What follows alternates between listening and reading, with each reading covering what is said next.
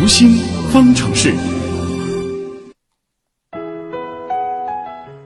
三天前，二零一八考研的国家线发布，复试录取工作随即全面展开了。过线的考生都如释重负，而一些投入很大精力复习却不幸落榜的考生，难免会灰心，感到低落。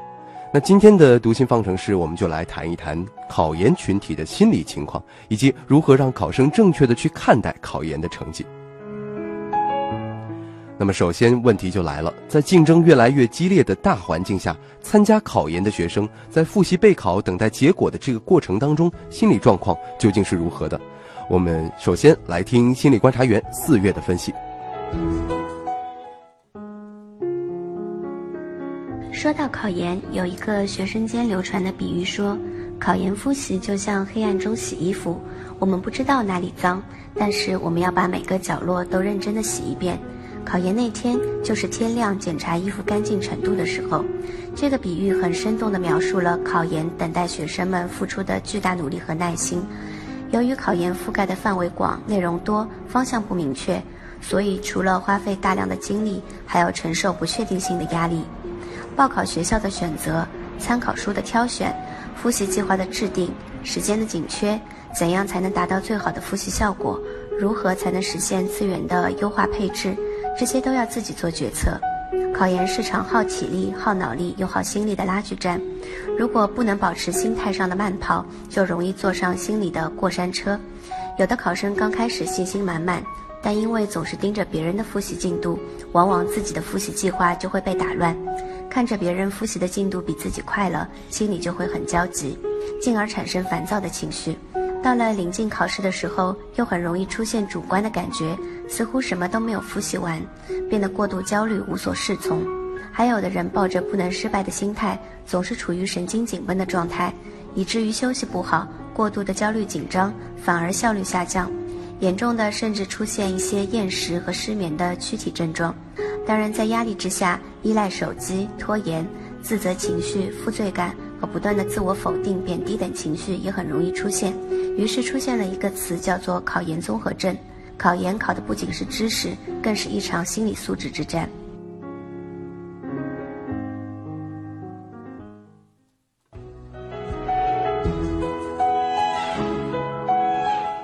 那么，考研通过与否，对于考生来说，心态上会有怎样的一个变化？我们应该怎么来正确的看待考试的结果呢？马上连线的是我们的老朋友，国家心理咨询师培训鉴定考官张华老师。张华老师您好。哎，主持人你好。嗯，我们说到这个考研啊，考研学生其实都应该经历过高考这个阶段。那从心理学的角度来说，我们先比较一下考研阶段的考生，随着年龄环境的变化和高考时期相比的话，他们心态上会有怎样的一个变化呢？嗯，心态呢肯定是不一样的。呃，首先呢，高考。是人生第一个重大考试，最重要的考试。那高那就像你说的了，考研之前他经历过高考，所以他是第二次的。就好比说一个人生第一胎的时候的状态和第二胎的状态就不一样。嗯，那我想这首先是第一和第二，他心里的预期上，他会想象的像高考一样紧张。所以当他再次出现那种紧张的时候，他的压力可能就不一定会那么大。哦，因为他已经有预期了。嗯啊，二胎嘛啊，这是第一个。第二个呢，就是高考对所有人来讲是一个独木桥啊。嗯，所以所有的人都会背水一战，成似乎成者为王，败者为寇一样。嗯，成不了了哈，似乎我就走的是另一条路。但是呢，考研呢，很多人他有另外一种选择。嗯，你看，所有人在考研的时候都在想着，哎，我如果考不上，那我会去参加什么样的工作？或者我甚至一边在考，还一边在考着研，还一边在考着公务员。哦，他在或者一边在考着研究生，还一边在选择不同的学校，甚至还考虑着调剂。所以它的可选性是比较高的，嗯，它有选择性的，它不是背水一战的，因此呢，它的那个准备性和它的预先的那个东西是，呃，心态上也不一样的。对。那第三呢，就是，呃，这个考研、考这个读书的这个这个高考的时候，高中所有的人那个学习环境，其实他复习的东西很简单，老师都指定好的，因为全国都在准备这个高考嘛，他考的内容老师都是，呃，说哪些就是考点啊，都很有指向性，嗯，大家复习也一致。这个共同来对抗这个似乎是大敌人一样，所有的同学都共同在准备，嗯。啊，环境就会比较给给力支持，嗯，但是考研的时候就不一样，你考，我室室友我不考，他所以他就比较孤独，嗯，而且技术算都是同时考，我们考的也是不一样的学校，我们选择的内容也会让我们感觉很孤独。所以这就是两者心态上差别很大的东西。嗯，明白。也就是说，这个目标和这个方法其实都影响着这个心态的不同。但是相对来说，您刚刚的讲述应该考研学生的心理状态压力可能会，呃，较高考来说可能会更小一些。但是也不乏有一些考生在落榜之后会产生非常严重的这种消极的情绪，可能对他来说考研是非常重要的一关。那对于这样的情况来说，学生自己有没有什么一些调节的方法呢？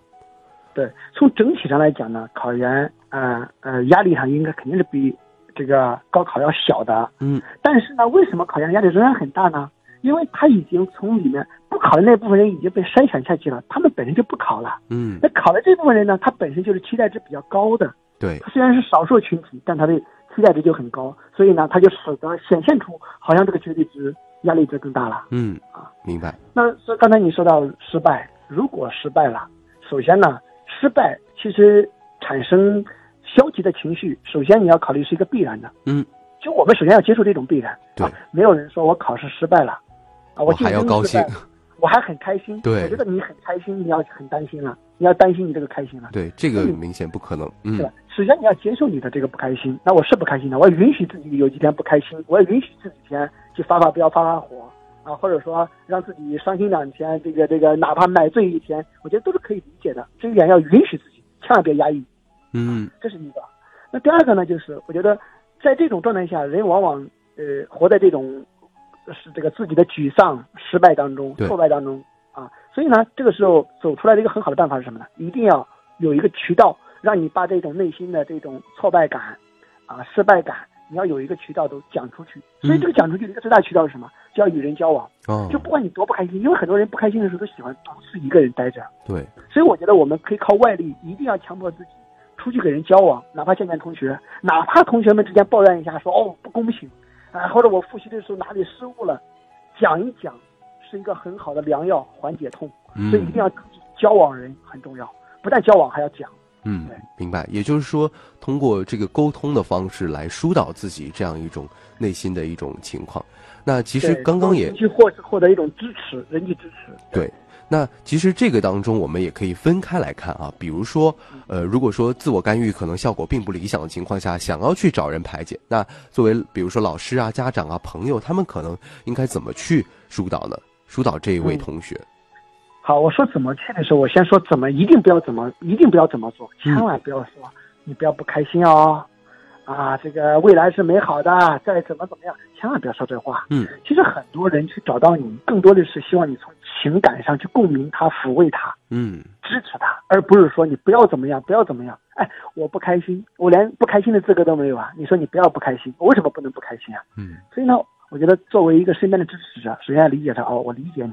可能确实会很挫败，嗯，啊，可能这个没复习到，让自己还觉得蛮遗憾的，啊，甚至有点小自责。我知道你肯定很伤心的，可能一下子让自己的计划都打乱了，本来想着能考上会怎么怎么样，嗯，要有些理解，并且呢，话也不要太多了，不要太去说服教育，然后就有个陪伴，可能是一个拥抱，也可能是一个拉手，也可能就是一个眼神的互动，嗯，啊，然后在这个基础上呢，其实更多的时候可能是，哎，你比如说。呃，带他去出去走动一下，嗯，啊，出去交往一下，这样有个带动作用，啊，然后其实，在这种理解的情况下，当事人就更愿意跟你讲很多他的其他的想法，所以我觉得做一个很好的倾听者，是，对这个状态下的人最好的帮助。啊，明白。实际上，在这个阶段，如果说。呃，但凡出现了我们所不想看到的，比如说落榜的情况的话，那呃，当事人内心其实也会有一定的反应，他可能也会想，呃，接下来我要怎么样考虑？可能在这个上面，大家可以给予更多的支持和鼓励，然后可能会有更好的一个自我的一个效果吧，可能调整也会更好一些。对，通常可能这个时候呢，就是。因为考研考完了之后，如果说有一些有一部分人呢，他没有前面就没有说是押宝押在考研上，嗯，就没有去准备找工作的事儿。这个时候呢，如果真的想帮他，你在他情绪缓解的情况下，可以给他提供一些，比如说现在还有什么就业途径啊，或者哪些信息啊，可能前一段时间你忙着复习没有看到啊，这个是提供给他也是非常有帮助的。对，这个的确是啊。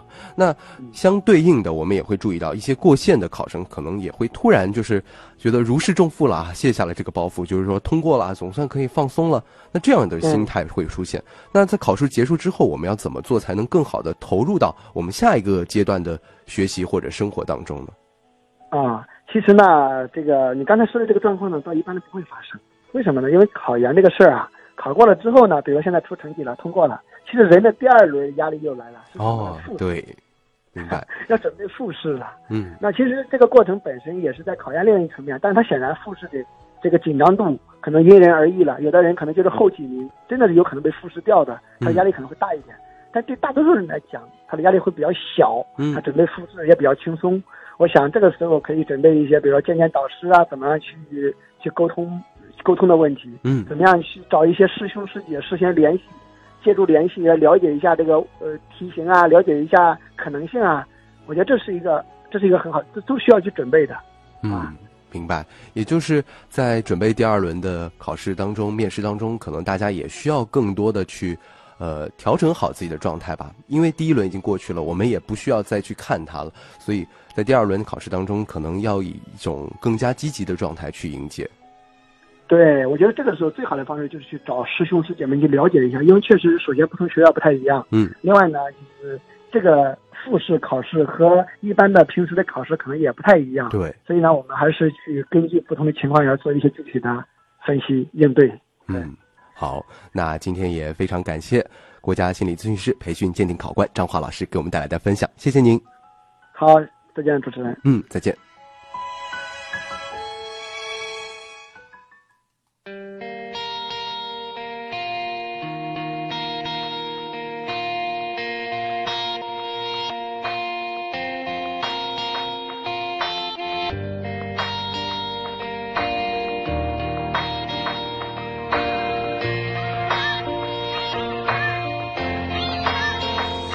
再见我的爱，I wanna say goodbye。再见我的过去，I want a new life。再见我的眼泪，跌倒和失败。再见那个年少轻狂的时代。再见我的烦恼，不再孤单。再见我的懦弱，不再哭喊。Now I wanna say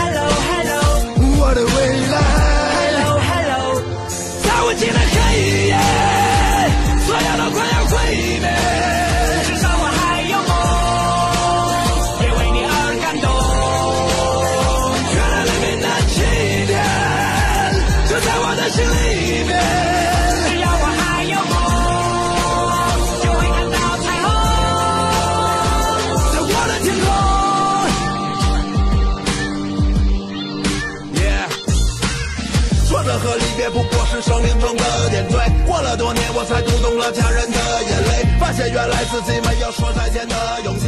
离别的伤感感染了满。好了，以上就是今天新闻实验室节目的全部内容。本次节目编辑乐琪、王威，监制音乐评盛燕姿，我是唐月。明天的同一时间，咱们继续在新闻实验室节目，边听节目边长知识。明天不见不散啦！诱惑着每一双即将张开的翅膀，热恋的火在梦